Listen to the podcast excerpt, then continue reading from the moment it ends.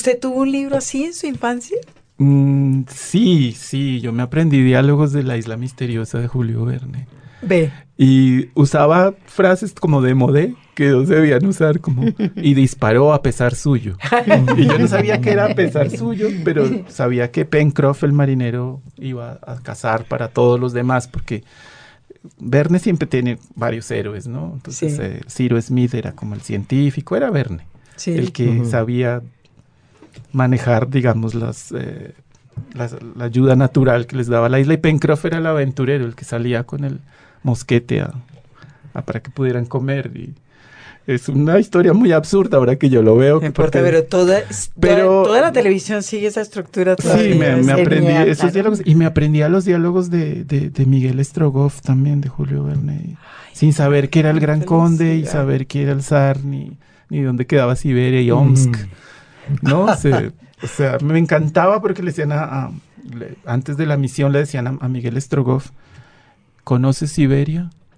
Y su respuesta era increíble, soy siberiano.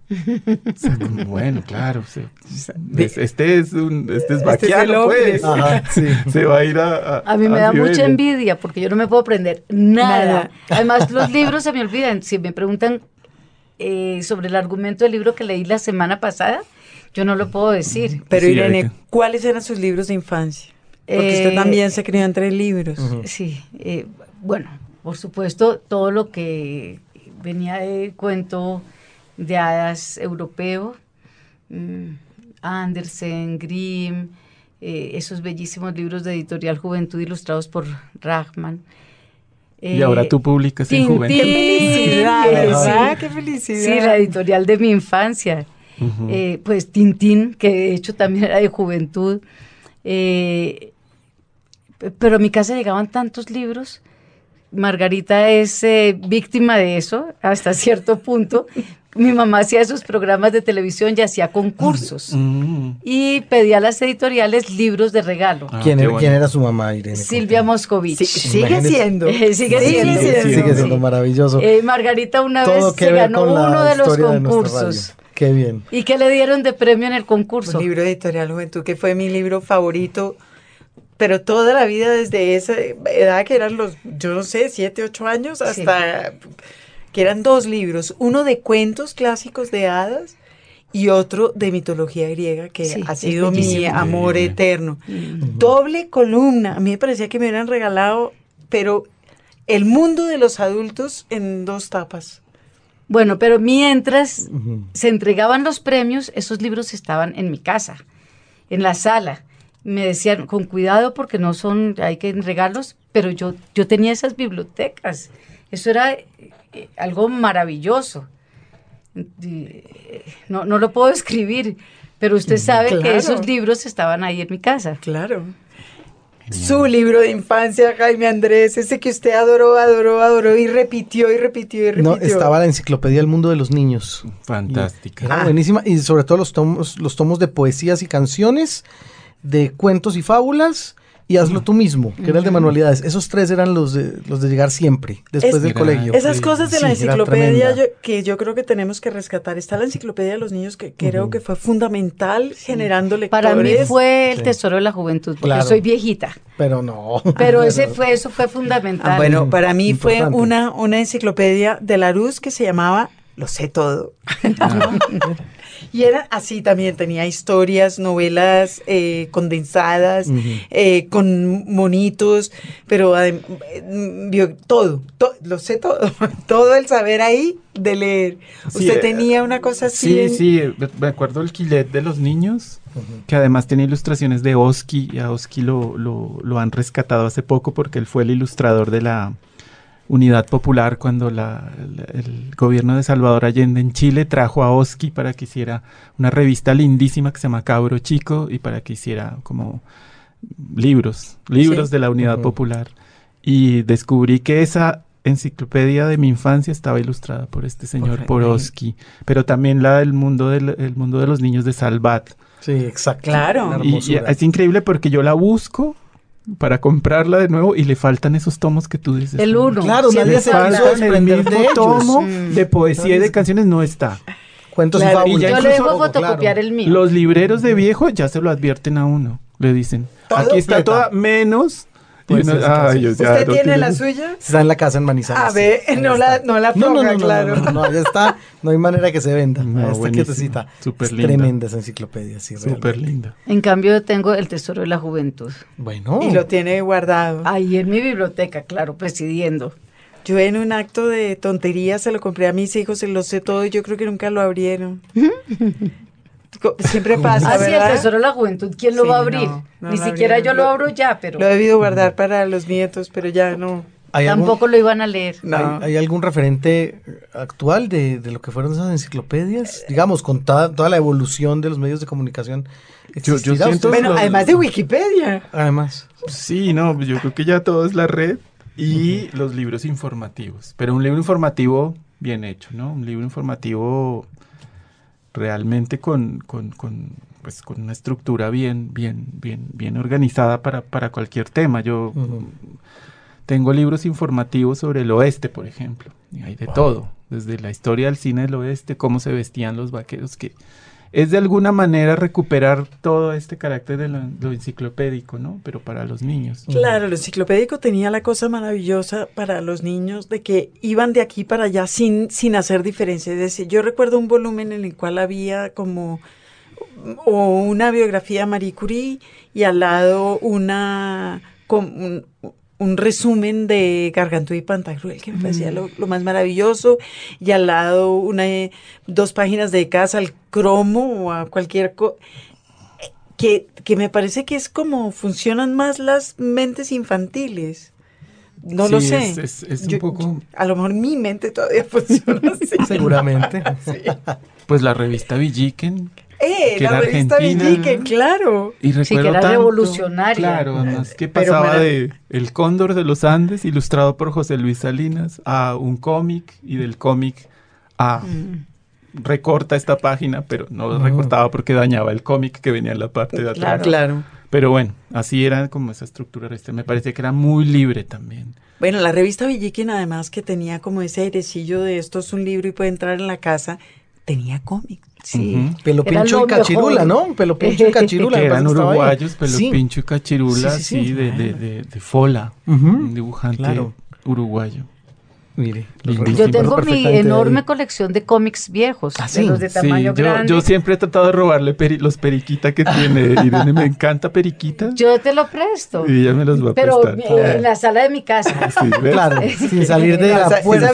esa biblioteca de préstamo así no vale. Usted, no, usted es yo una presto guardadora. mucho. Sí, no, yo, mi biblioteca siempre está, eh, es itinerante. calle. Todo el mundo va y yo presto todo, excepto los Excepto- incunables. No, claro, no Excepto está, periquita.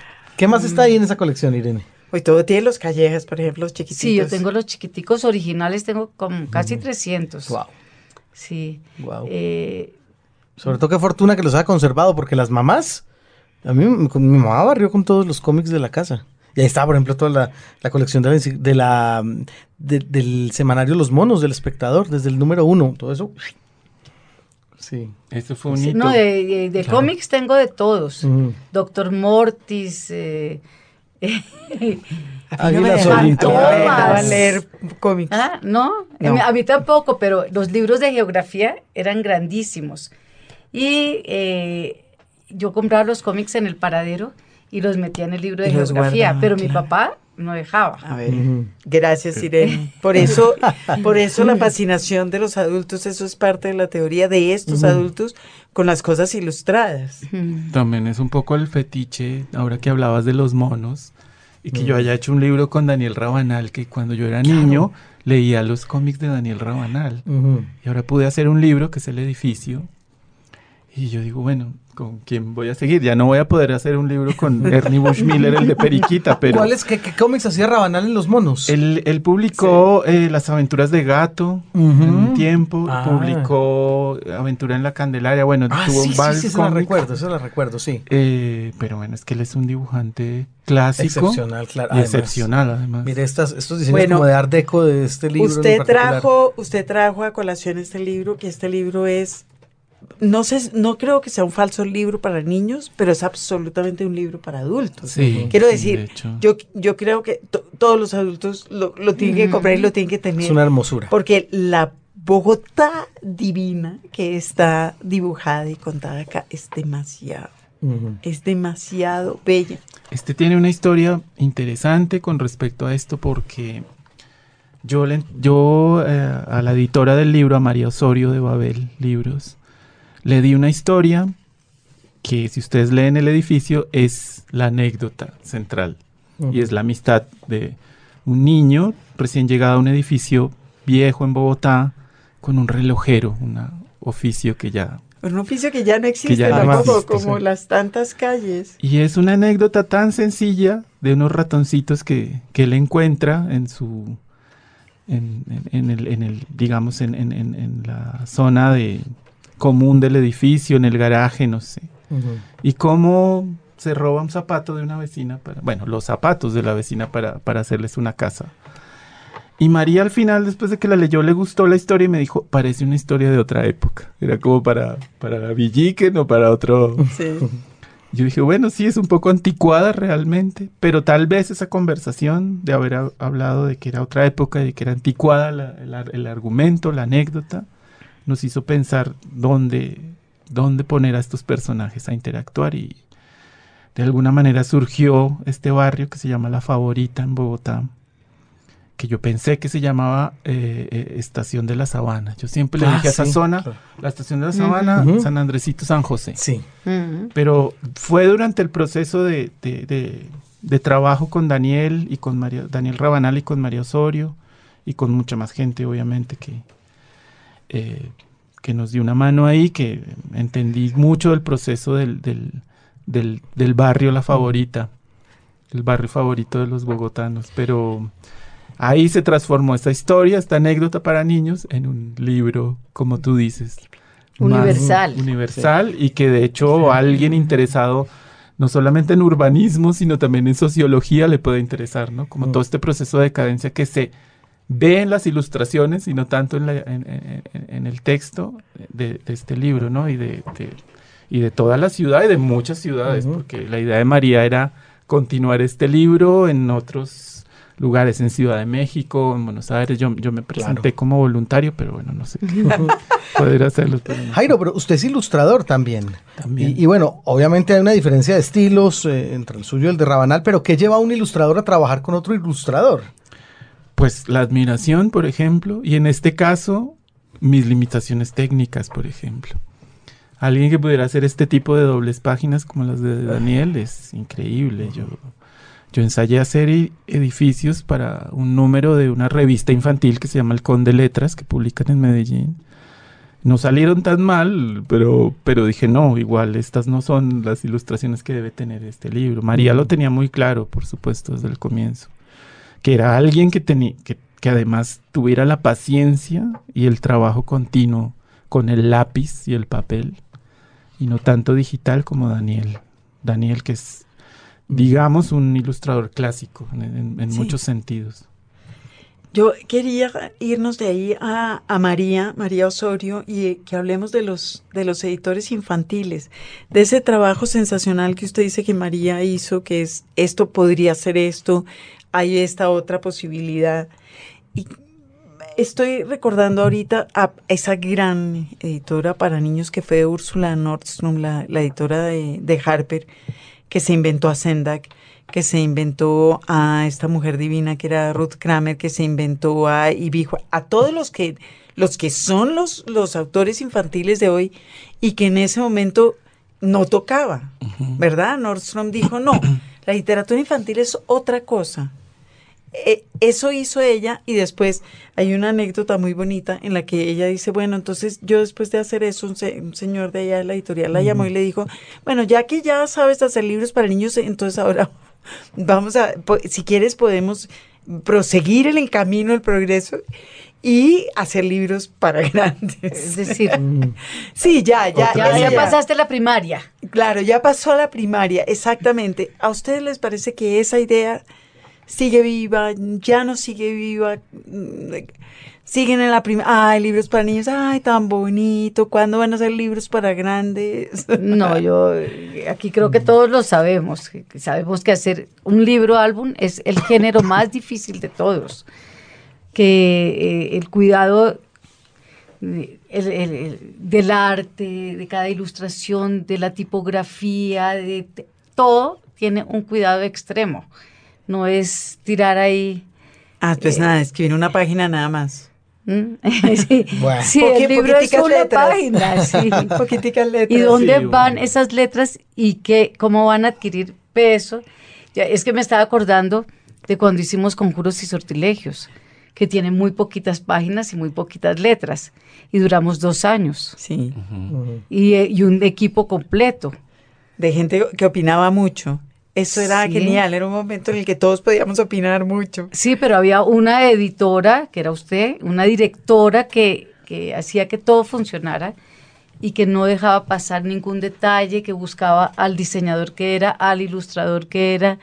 Eh, eh, yo tengo todavía, como yo soy bibliotecaria y archivo, tengo todos los manuscritos así, todas las cosas que yo le llevaba y que no quedaron en el libro, porque usted era súper cuidadosa, no, esto no sirve, pero devuelva esto, pero devu- vayas y tráigame algo bueno. Sí, eso claro, pasa, que es, ¿no? que es un La- poco como la narración de la Claro, historia de este poco- libro. Con, con María bromeábamos un poco con, con la duración de hacer un libro como Mm. este. Porque yo le decía, cuando salga el libro, la favorita ya se va a recuperar arquitectónicamente, porque se favorita está ya- demorando mucho. Ya va a ser Y el barrio Play. realmente eh, sí pasa, yo sí siento que, que este tipo de editor, digamos, este perfil de editor, eh, se mantiene. Creo que hay un interés todavía. Eh, yo he publicado con, con Granwood Books, por ejemplo, con Patricia Aldana, que ya tiene como esa idea muy anglosajona de cómo hacer un libro, y siento que, que ella mantiene como su idea de su... Y con Constanza y Ana María de Amanuta en Chile, por ejemplo. Ah, Ellas son eh, editoras con ese perfil, ¿no? De que, de que vamos Pero a trabajar es- mucho tiempo un libro. Eso, ellas, eso me parece a mí que es en un mundo en el que los editores como que de pronto se acabaron, ahora vuelven a salir. El mundo de la edición infantil nunca aflojó en la figura del editor.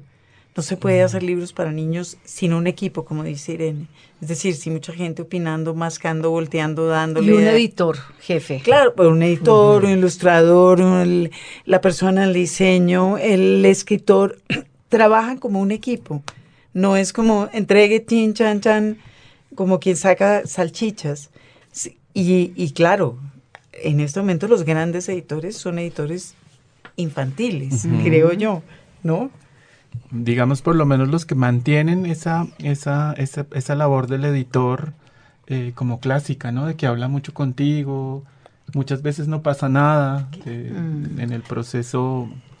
Trabajar con Daniel Golding, por ejemplo, en México. Claro. Eh, con Daniel me ha pasado cosas de que nos tomamos un café y nunca hablamos del libro, sino que empezamos a tener una relación diferente, de conversar, de conocernos y... Bueno, Daniel, que es otro de los grandes editores para, para niños. Yo le quería preguntar a, a Irene por Editorial Juventud, porque eso sí tiene que ser sensacional. Pregunté en la, esto, eh, para preparar este, este programa hemos estado preguntando mucho qué leen, quién lee, qué, qué prefieren los niños, qué no. Y una de las respuestas más comunes, y de hecho esta respuesta nos la dio Fabio García, que tiene ese programa, Érase una vez en Pacho, para los, para los niños de Pacho, dice Tintín y Asterix. Sin ninguna claro. duda, hoy. Las maletas viajeras de la Luis Ángel Arango, que se van, pues hay mil y pico por todo el país, pero en Pacho hay como un grupo muy fuerte. Se van las maletas viajeras y los libros de Asterix y Tintín, que son en tapadura, fuertes, hechos, llegan hechos Vueltos pedazos, porque los niños los miran, los miran, los miran, siguen siendo libros clásicos que los niños adoran leer en su infancia y ahora la publica Editorial Juventud, ¿no le pareció? Es ¡Ah, muy, muy rico! emocionante, sí. Pero es que además el, eh, el director de Editorial Juventud me conoció cuando yo tenía la librería. Él era muy joven, estaba apenas tomando las riendas de la editorial que venía eh, con problemas. tumbos, y- sí. Y, y llegó aquí a la librería Espantapájaros y eh, voy a leer una cosa, no debería, pero... No, léala, justamente a léala. eso íbamos a invitar. Era acto seguido la lectura de un Eh, fragmento. de- Ustedes conocen un libro en el que el editor le dedica el libro al autor. Ah, ese me parece lo Ah, más el primero. Conocer a Irene Vasco hace ya unos buenos años me hizo conocer el verdadero significado de promoción de la lectura. Publicar este libro contigo es cerrar un círculo. Gracias, Irene. Nota del editor, que es Bueno. Luis Endrera. Eso es que, que el dueño de Editorial Juventud me ponga eso en un libro, para mí es lo máximo. Claro, pero cuando Sendrera vino acá y usted tenía espantapájaros, usted, por ejemplo, tenía en espantapájaros un pequeño altar de culto a Tintín y Asterix en momento en que iban como de salida, ¿no? Sí, poco. pero es que además no era solo Tintín y Asterix, esa colección, que no la hizo él porque era su tía Conchita, era maravillosa. Eh, por un lado, bueno, ahora están un poco revaluados y eso, pero él publicaba todo lo de Enid Blyton. No vamos a hablar más de Enid Blyton delante de mí. Ok, con lo que nos formamos también. Eh, que leímos todo el Club de los Cinco, Los los, Cinco. Siete, etcétera, que devoramos. Pero además tenía los mejores autores. Fue el primero en publicar en español a Ligia Borrunga. Eh, ahí estaban los compañeros. Y de ahí en adelante, Rodari, to- era una maravillosa colección. Entonces yo peleaba porque la distribuidora estaba aquí muy mm, mal y él llegó y yo lo, además casi que lo recibí con insultos. ¿Por qué no me llega cuentos por teléfono que yo tengo aquí a 20 personas esperándolo? Es que ¿por qué no manda los libros? Ahí Bueno, está. ahí está. Na- nadie sabe a quién insulta. Muy bien. Bueno, y ese era el momento entonces. Eh, quiero invitar a Irene Vasco y a Jairo Buitrago, nuestros invitados de hoy a los libros, a que nos compartan un fragmento de cada uno de los libros. Hay un ejercicio que a veces toca hacer cuando se trata de libros eh, ilustrados, y es que, amén de lo que nos lean, también seguramente tendrá que haber una que otra descripción de lo que hay representado en la gráfica. Así que, Irene, si quiere, haga los honores. Bueno, eh, yo también cuento un poquito, no solamente leo, eh, el libro es dedicado a las bibliotecarias y madres comunitarias, porque yo, yo les eh, tomé prestadas, no voy a decir, les robé sus historias que me contaban ahí.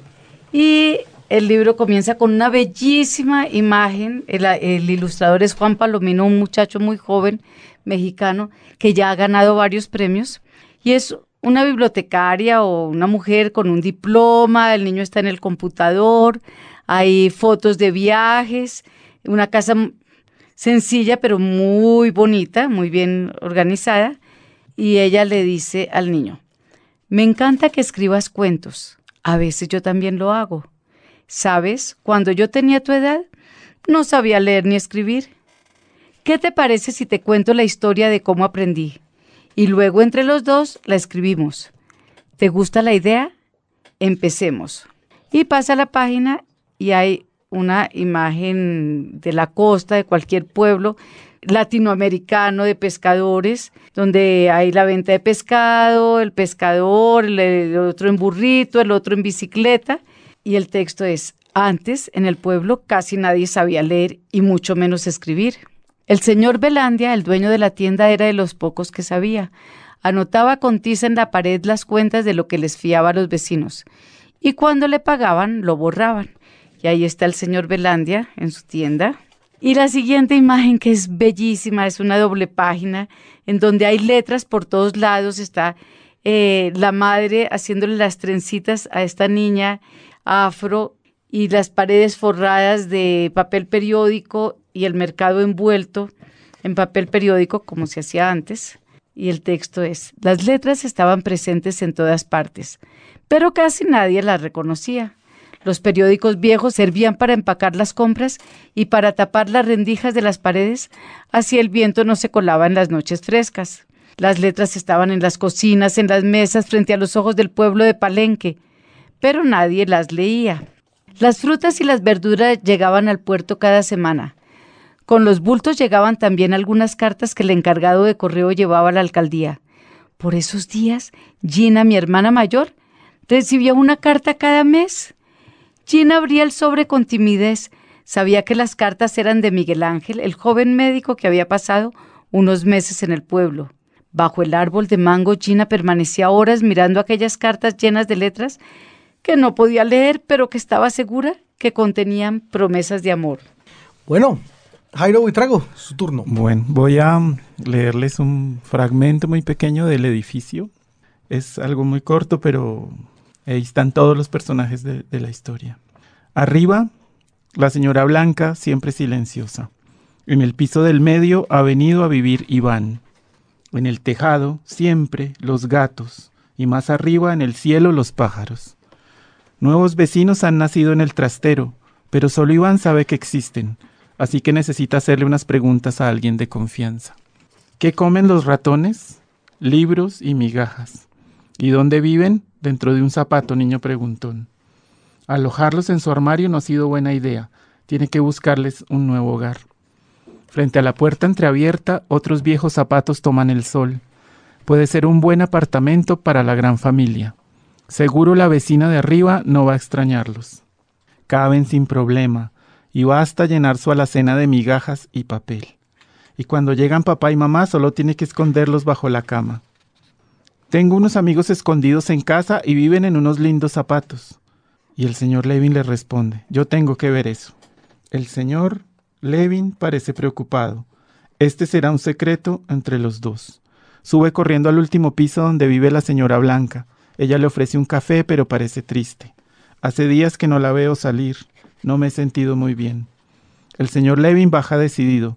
Ponte el abrigo. Salen en misión secreta. Van a la prendería con el reloj más grande y bonito. Tengo que volver donde mis amigos. No, tú vas a hacer lo que yo te diga. Iván se avergüenza cuando el señor Levin compra un par de zapatos de señora y en silencio regresan al edificio. Los libros. Radio Nacional de Colombia. La casita de papel. Una editorial independiente también dedicada a la literatura infantil y juvenil, Margarita Gato Malo se llama. El- desde el logotipo ya uno entiende que por ahí va la cosa porque es un gato con una cara muy simpática y muy feroz a la vez. Y esta publicación llamada Emma y Juan de Amalia Satizábal que habla un poco acerca de las nuevas amistades y de la llegada de alguien nuevo cerca de casa. Y de lo difícil que a veces es entender qué tan diferentes son los otros Ujú. y cómo al final uno va adoptando eh, esas cosas del otro que uno no tiene y, es, y eso enriquece a tanta filosofía para semejante libro que es divertidísimo. Ujú. Emma y Juan, Una de Ediciones. Gato Malo. Sí, es tremendo. Además, eh, con unos dibujos realmente muy, muy, muy bonitos. Y el arte de Amalia Satizábal, quien es profesora además del ramo, y quien, según nos cuenta aquí en su breve hoja de vida, se ha recorrido el mundo, pero ha regresado a Bogotá, donde vive con sus dos gatos, Dalia y Dante. Hay mucho de felino aquí, porque uno de los personajes, de hecho, es como una leona y el otro personaje es un oso. Por supuesto, está claro que en el libro se va a hablar de las marcadas diferencias entre un plantígrado y un felino. Claro que fí- fíjese que aquí el- la contenta es el, la, la tigresa y el aburridote es el oso. Mm. Y mi idea del oso está marcada por primero Kipling y dos Claro, claro. Disney. del libro de la selva. Los osos son los más sensacionales del mundo. Balú es el, eh, es el personaje que uno quisiera ser. Eso es Un verdad. tipo chévere, fresco, divertido, simpático. Pero no, el, Mm. el, eh, oso de esta, de Emma y Juan es un señor más bien, más bien gris. Sí, sí, sí, Literalmente. totalmente. Y de eso va la cosa. Bueno, y la editorial, Margarita, que está la explicación, y ya vamos saliendo de las dudas acerca de Gato Malo. Dice, Gato Malo es una editorial creada por amor a los lectores y a los buenos libros. Nuestra misión principal es hacer libros hermosos con peculiares historias y pintorescas ilustraciones. Queremos ronronear entre tus manos con estas obras llenas de cariño por el oficio de pensar y hacer bellos libros. Nosotros imprimimos nuestros sueños. Y hay una dirección también, por si usted los quiere buscar, www.editorialgatomalo.com. En los libros, la literatura se oye. En el año 2013, Jairo Ojeda, músico caucano dedicado al sonido infantil y quien ha trabajado en sociedad con nuestra invitada de hoy, Irene Vasco, lanzó un nuevo trabajo discográfico llamado A la Una, La Laguna. Como es tradicional, en dicho trabajo también participó su hija Itayosara Ojeda, ya una mujer dedicada a diferentes oficios dentro del quehacer de la música y también de la pedagogía musical. Pues bueno, parte de ese trabajo discográfico reciente de Jairo Ojeda a la Una la Laguna es la pieza Caballito de Palo que escucharemos a continuación.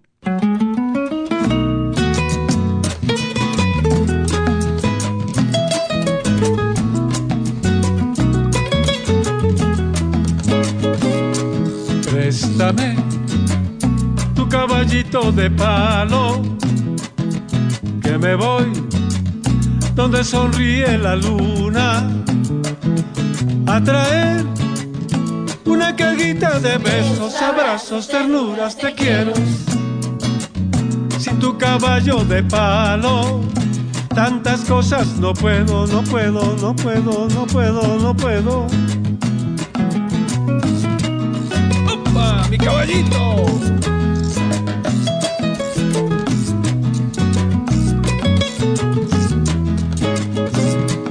Volveré cuando se duerma la luna. Entraré por tu ventana floreada. Traeré una canción que al cantarla se vuelva montaña, jirafa, brujita, guitarra. Y volverá en la mañana a tus ojitos cerrados con tu caballo de palo cansado por tantas cosas cargado, cargado, cargado, cargado, cargado.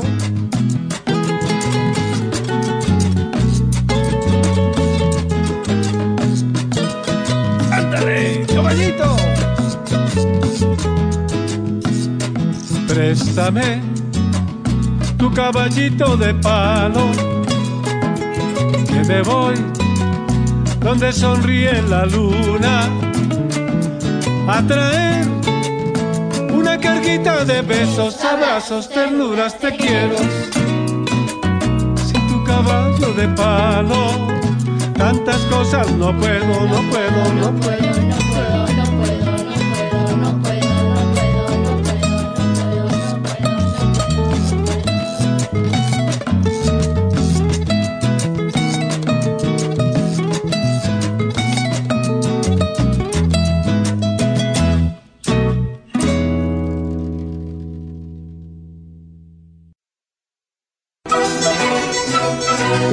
Casita de papel. Y por supuesto seguimos en estas casitas de papel, Margarita, y esta vez con una publicación de Caré. Que Una- pues, no siempre podíamos. emparentamos con el No con el podíamos, exacto, no podíamos hacer un programa sobre literatura infantil sin mentar por lo menos un libro de Ecaré, Qué belleza, la jardinera se llama esto. La jardinera de Sarah Stewart y de David Small. David Small es el ilustrador. Que entre otras recibió un- un- la medalla Caldecott por la ilustración de este libro. Y Sarah Stewart es su mujer. Eh, Small es de tiempo completo un ilustrador de libros infantiles desde hace muchos años. Sarah Stewart va y viene, escribe libros, pero no es su ocupación principal aparentemente. Y este es un libro como agridulce, con las ilustraciones, unas ilustraciones calmadas, bellas, que cuentan una historia muy terrible. Pues no, no es una historia muy terrible, es una historia de un niño de una niña que tiene que irse de su casa porque la situación económica se pone muy difícil y va, bueno, va contando la historia. y cómo- Además, lo cuenta por cartas, Por es decir, cartas. el género epistolar en, en lo infantil y juvenil, qué bonito. Eh, y bueno, la historia realmente pinta muy bien, pero además parece que como muchos de estos libros tiene final feliz, o por lo menos esperanzador. Pues esperemos Sí. que así sea, yo lo leeré a ver si es así. Pero bueno, otra recomendación en esta y, eh, y de entre papel. otras, bueno, David Smollett, que es un ilustrador que no se había atravesado por aquí en estos programas y que es un ilustrador recomendadísimo. Este libro de la jardinera hecho por Ecaré eh, fue hecho originalmente en inglés y es un libro que, que creo que puede ser una lectura interesante para los niños. En los libros, la literatura se oye. De su más reciente producción discográfica, A la Una La Laguna, el compositor y cantante caucano Jairo Ojeda presenta este tema titulado El Musguito, muy a ritmo de música andina colombiana.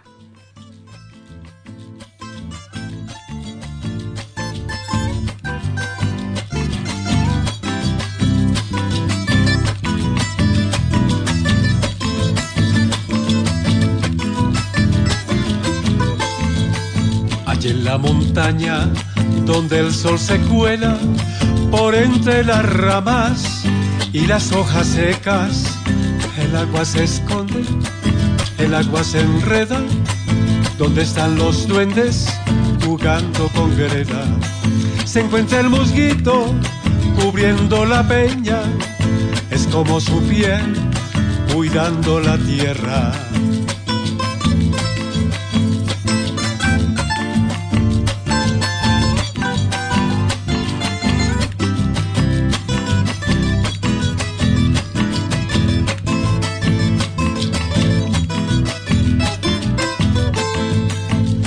La montaña, donde el sol se cuela por entre las ramas y las hojas secas, el agua se esconde, el agua se enreda, donde están los duendes jugando con greda. Se encuentra el musguito cubriendo la peña, es como su piel cuidando la tierra para que la lluvia no sea pasajera. Él guarda las gotas en su cabellera, agua para el río y la blanca niebla, agua para el monte y mi boca seca. No más musgo tierno de nuestra montaña, que se acabe el suelo, que se acabe el agua. No más musgo verde para los pesebres, queremos sombra, que queremos verde, que se acabe el suelo, que se acabe el agua, que queremos sombra, que queremos verde, que queremos agua, que queremos verde, que queremos sombra, que queremos verde, que se acabe el agua, que se acabe el verde, que queremos sombra, que queremos verde.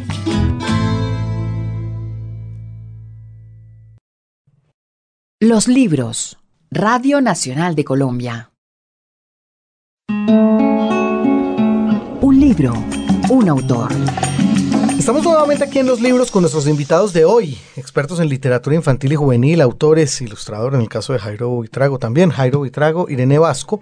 Y lo que ustedes no saben, y seguramente lo vamos a poner en Twitter, es que tenemos la mesa con un reguero de libros infantiles, de, además de desorden. cualquier cantidad de vocaciones, eh, diseño gráfico y sobre todo editoriales, porque Margarita tiene un ejercicio planteado a partir de este momento y es un ejercicio que además tuvo un componente investigativo importante, les voy a decir. Margarita Valencia estuvo haciendo un sondeo entre libreros, entre gente que maneja las maletas viajeras de la biblioteca Luis Ángel Arango. Los promotores de lectura de la biblioteca, muchos me contaron. Bueno, el sondeo es, ¿qué están leyendo los niños hoy? Pues bueno, a partir de eso Margarita tiene unos títulos para proponer aquí, que está bueno que ustedes tomen nota en casa también, porque seguramente algo de eso les va a interesar. Y por supuesto más, todavía nos va a interesar la opinión de Irene y de Jairo respecto a eso que están leyendo los libros. Así que Margarita, hágale, que eso está Ay, buenísimo. hágale, después de esa... Qué examen más difícil. investi- investigación sesudísima, eso sonó sensacional. Pues pregunté aquí y allá, literalmente, salpicadamente, ¿qué están leyendo los niños? ¿Qué les gusta a los niños? Un poco en el mismo ejercicio que ustedes plantean que hay que empezar de allá para acá y no de aquí para allá. Eh, ahí fue donde descubrí a, a Fabio García, que tiene ese programa radial en Pacho, Érase una vez, y tiene eh, un- una, un grupo muy consolidado de promoción de la lectura en Pacho. Pues esta, este grupo de Pacho nos contesta lo que ya les conté, Tintín y Asterix, ambos. Sí. Y quiero leerles el siguiente texto que me robé de qué es lo que un niño opina del Templo del Sol de Tintín. ¿Ustedes se acuerdan del Templo del Pero Sol? claro, A mí me gustó, dice un lector, un niño lector en Pacho, porque una llama le escupió en la cara a Tintín. Y después pero ¿se no fue lo que Tintín, pasa? fue al, Fue al al capitán. Capitán Haddock. Ah, pues él, él, él cuenta una versión políticamente correcta y es divina, dice, y después el capitán Haddock le escupió en la cara en la llama.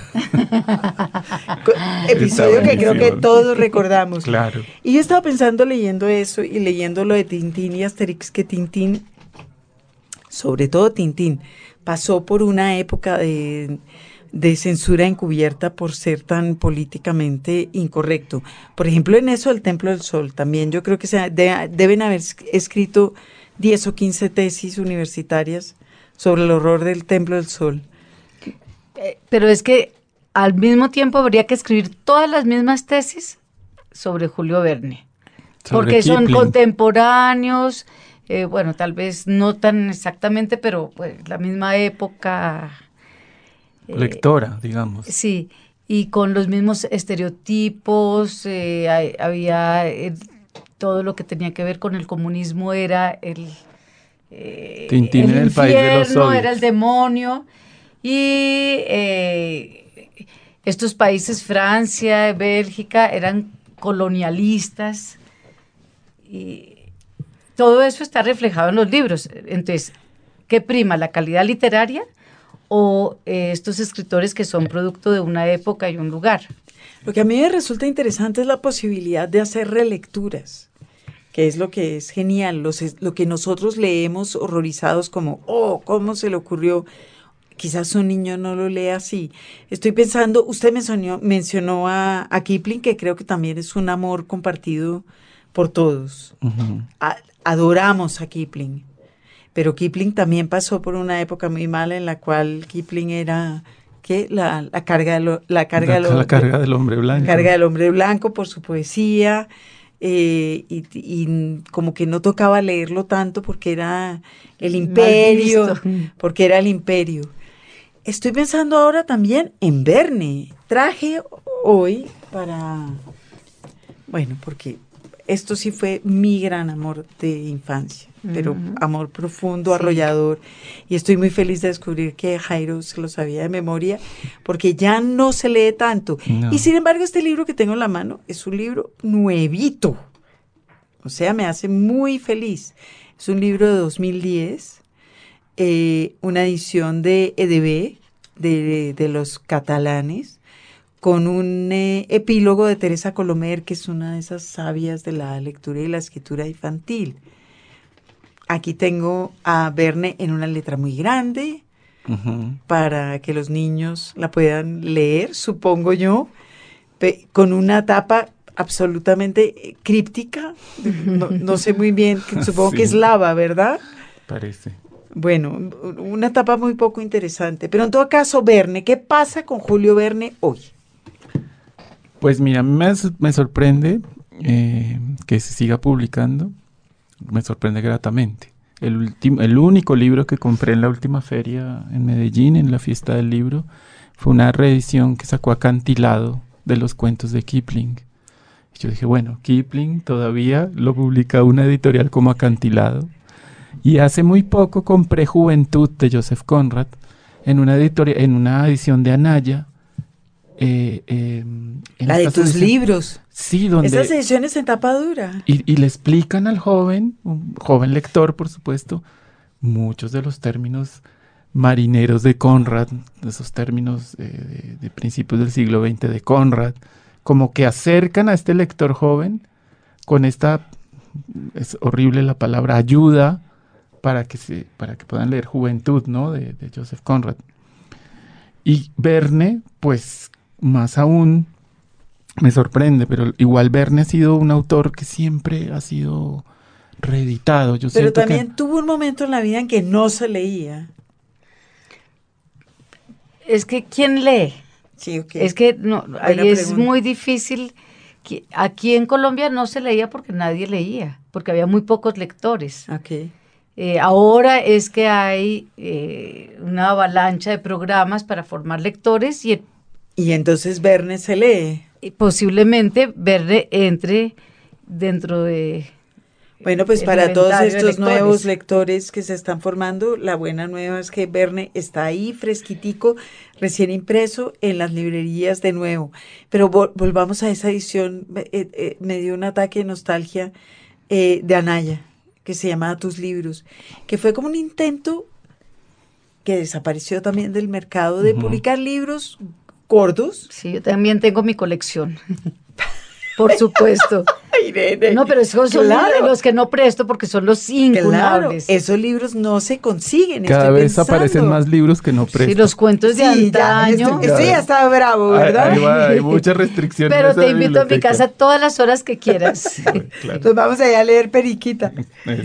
Bueno, esa era una colección muy, muy interesante, como dice Jairo, con ayudas, de manera que el niño podía recurrir a, pues, si algo no entendía y nadie le estaba diciendo, mire, esto es políticamente correcto o políticamente incorrecto, puede leerlo tranquilo. Verne estaba en esa colección. Viaje al centro de la Tierra, de hecho, este, ¿no? ¿Quién, mm, ya no me acuerdo. Pero había un Verne. Mi memoria es de pajarito, entonces yo no, no, no, puedo decir este estaba o este no estaba pero estoy pensando en mi, mi Verne particular, sí, que es eh, Viaje en Globo. Cinco semanas Cinco en globo. semanas en globo. Bueno, que yo creo que es uno de los Vernes que más, que más larga vida ha tenido, porque se hizo película y... Sí.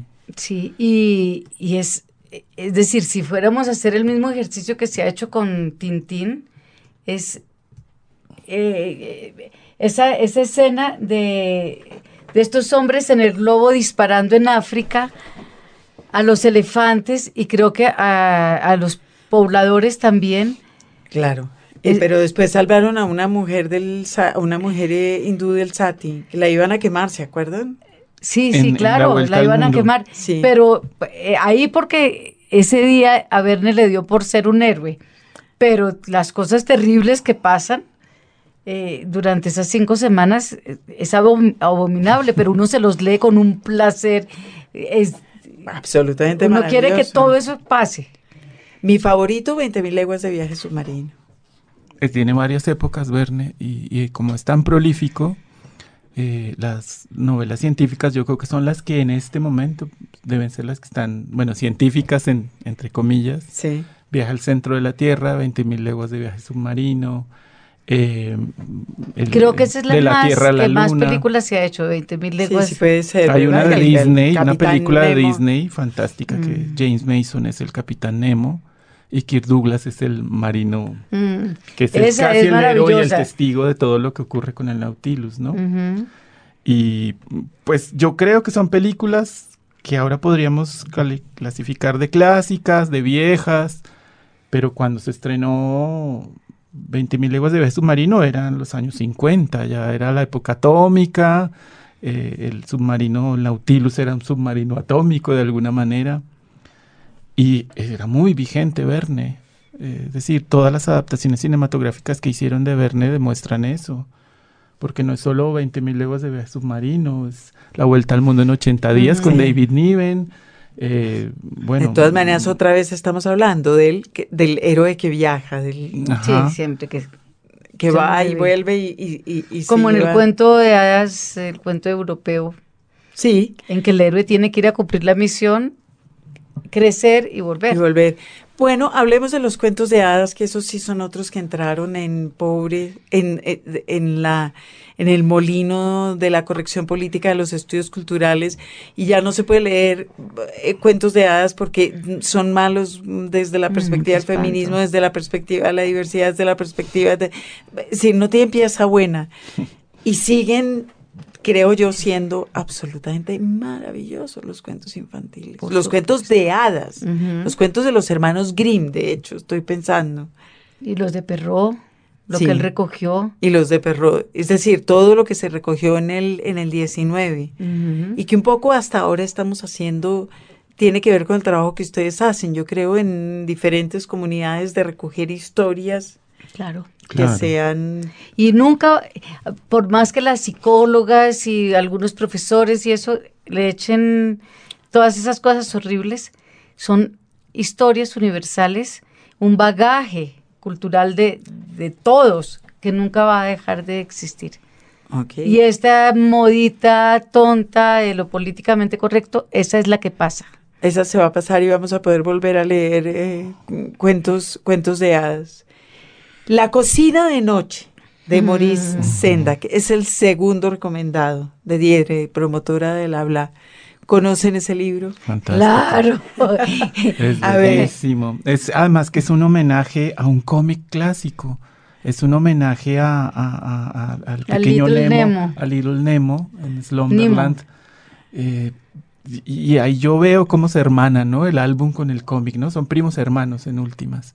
Y Sendak hizo un homenaje, tal vez el más lindo y, que a, han y a hecho. los gordos eh, también y, Gordo y al y a- Flaco. y al cine, por supuesto. Sí. Estás, Eh, eh, eh, sí, Oliver Hardy. en Nueva York. Están Laurel y Oliver Hardy, Nueva York. Pero además Es- la historia es preciosa. La historia es bellísima. Pero en castellano no tiene eh, el peso que tiene en inglés, porque él juega con las palabras milky y Mickey. Sí, Y en castellano leche y Mickey no. no tiene mucho que ver. Sí. Sí, es, es difícil. Pero bueno, la edición castellana les quería contar, o tal vez ustedes ya la conocen, la sacó Calandraca, ahorita en, pero hace muy poco, el año pasado. No sé, yo la tengo de hace Y es 30 años. de esa misma o es No, un era- remake de otra editorial. Yo la tenía en Scholastic. Alfaguara. Ah, ya, sí. Alfaguara. No es que yo soy más vieja. Alfaguara tenía Claro. Sendak y ahora Sendak. eh, Alfaguara lo tuvo, es eh, verdad. Calandraca es dueño de todo Sendak ahora, creo. Y ahora Mm. Calandraca es dueño de todo Sendak y de otro libro que fue un libro favorito en mi casa, que es El árbol generoso de Silverstein. Ay, qué bello. Ese fue Ese libro es precioso. libro amado de, Tiene que ser amado. pero amado con locura de, a- de ambos los dos niños y es y es un libro que ahora está otra vez circulando gracias a Calandraca. Calandraca. Sí. Ay, qué bueno. Bueno, yo encontré otra cosa que quería contarles y le quería contar a los oyentes, que es un video en la red, en YouTube, de Gandolfini, James Gandolfini, Ujú. el de Los Soprano.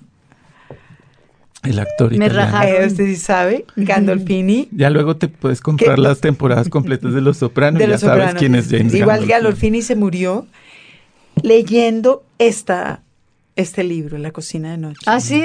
Es Precioso. una maravilla este Hermoso. hombre con esa voz de malo que tiene tan sensacional contando esta historia, como ustedes que también cuentan cuentos a los niños, bueno, se los recomiendo. Otro libro, El estambre mágico del señor Pug, de Sebastián Meschenmoser. ¿Lo conocen? No. No, niet. Entonces pasamos. Eh, acaba de llegar a mis manos Eusebio en un volumen, en un ómnibus. Eso también es Babel.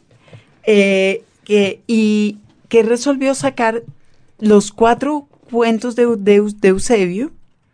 ¿Son cuatro o son tres? Son tres. Son tres. Los tres cuentos de Eusebio en un solo volumen que se llama Historias de Eusebio de Ibar Dacor. Hablemos de, de Ibar y de ese trabajo. Yo, yo lo estoy mirando por primera vez Sí. y me da mucha nostalgia de los tres tomos de Carlos Valencia Editores, donde los vi nacer estas historias de Eusebio. Pues es nuestro clásico, ¿no? De alguna Sí. manera vivo. Sí. Ibar. Sí, es nuestro, Ibar Ibar es nuestro clásico vivo, ¿verdad? Y de alguna manera él eh, representa el oficio de ilustrador-autor en, en Colombia. Él como en, en su obra en solitario, ¿no? Tal vez demasiado solitario. Y debo decir también que es, eh, digamos, eh, un con- un- es un autor constante, o sea, siempre lo están nombrando los niños, lo reconocen, saben, cuando hay eventos con Ibar, yo creo que es el autor además más... eh, más reconocido. Más reconocido, sí. más taquillero, si se quiere. sin- sin ninguna Con más premios. Van sí. niños a sus presentaciones, es, es, es muy lindo poder, es una persona con la que se puede compartir también mucho de su experiencia, es muy generoso y en eso yo debo reconocer también Y es un amigo de la vida entera. un amigo. Es un amigo de la vida. Pues a mí me dio mucha nostalgia y una gran felicidad.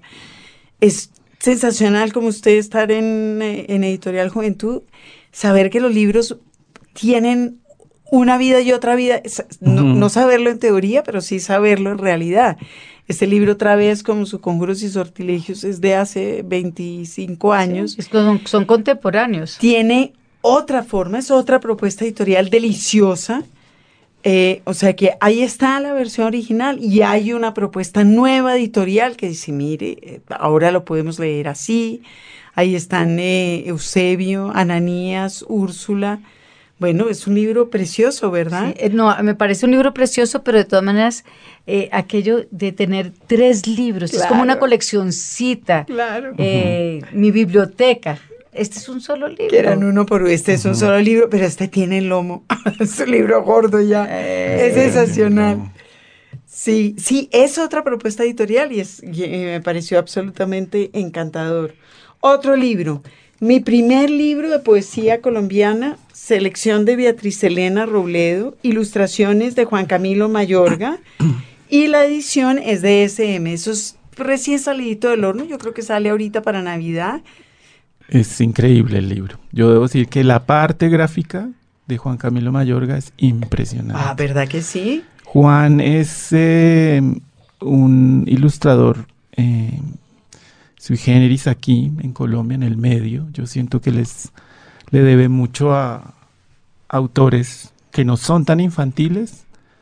Eh, Javier Mariscal, Serge Bloch, pero él lo convierte en, eh, como con su paleta en, una obra infantil. Creo que ahí es donde está el mérito de Juan, como cómo dosificar también su paleta y su, su trazo que es tan suelto en algo que se vuelva muy atractivo realmente y cómo acompaña de bien los poemas que seleccionó Beatriz, ¿no? Yo Estuve en el lanzamiento. Es un libro que hubiera podido ser, eh, como se, suelen hacer estos libros, un monito, un poema, y que en el que hay una propuesta gráfica de mucho peso, una propuesta de ilustración.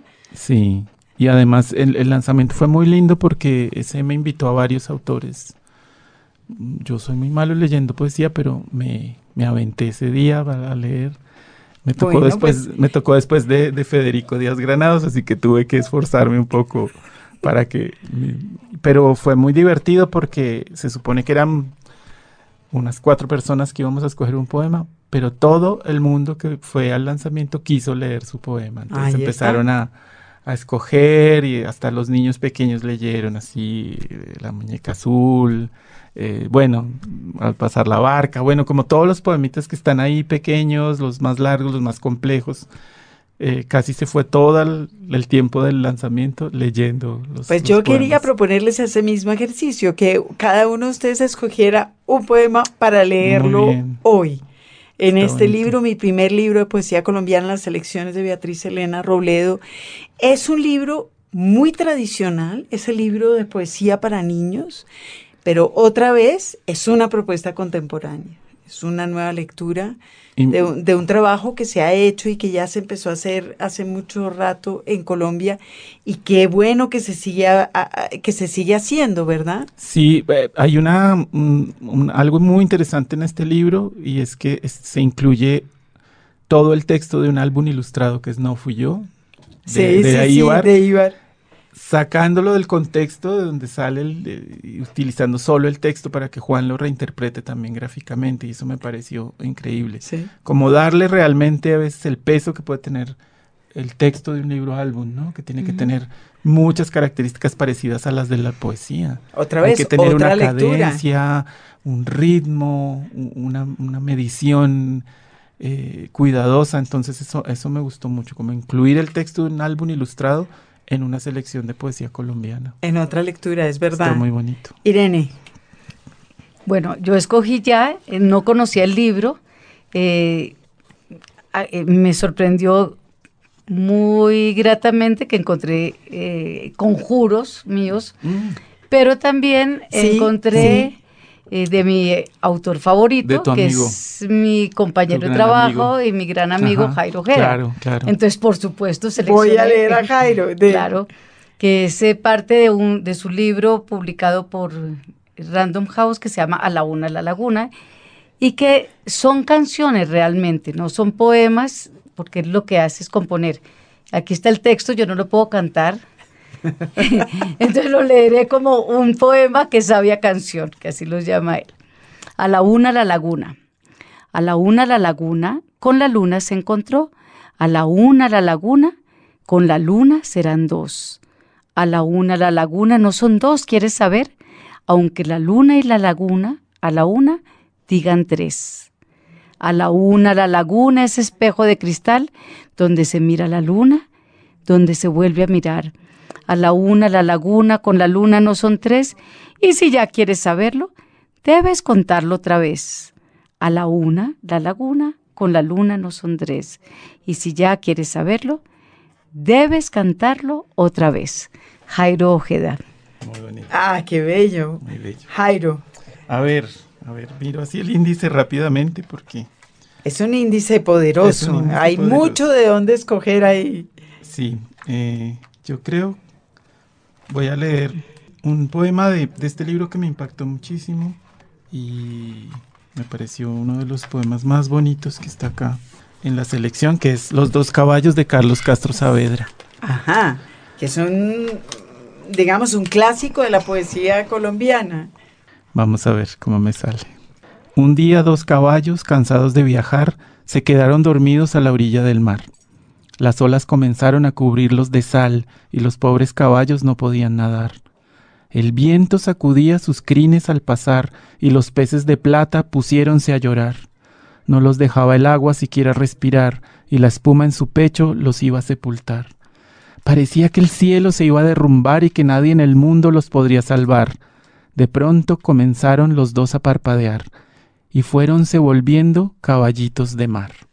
Y las olas azules que los iban a ahogar, con los niños del mundo pusiéronse a bailar. Esta pequeña historia no se puede olvidar y en vez de ser contada, se debería cantar.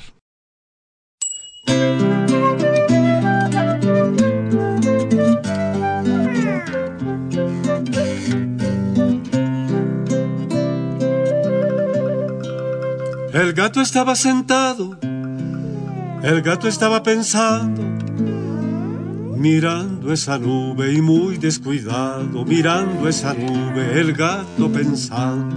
Los libros para fin de año, Margarita, yo creo que con este listado que hicimos en este libro autor en la última sección, más todo lo que nos ha hablado, nos han hablado nuestros invitados de hoy, Irene Vasco y Jairo Buitrago, Más creo los, que queda más los libros de nuestros invitados. totalmente. Por supuesto. queda muy clara la lista de regalos navideños para muchos Pero papaces y mamaces en todo el país.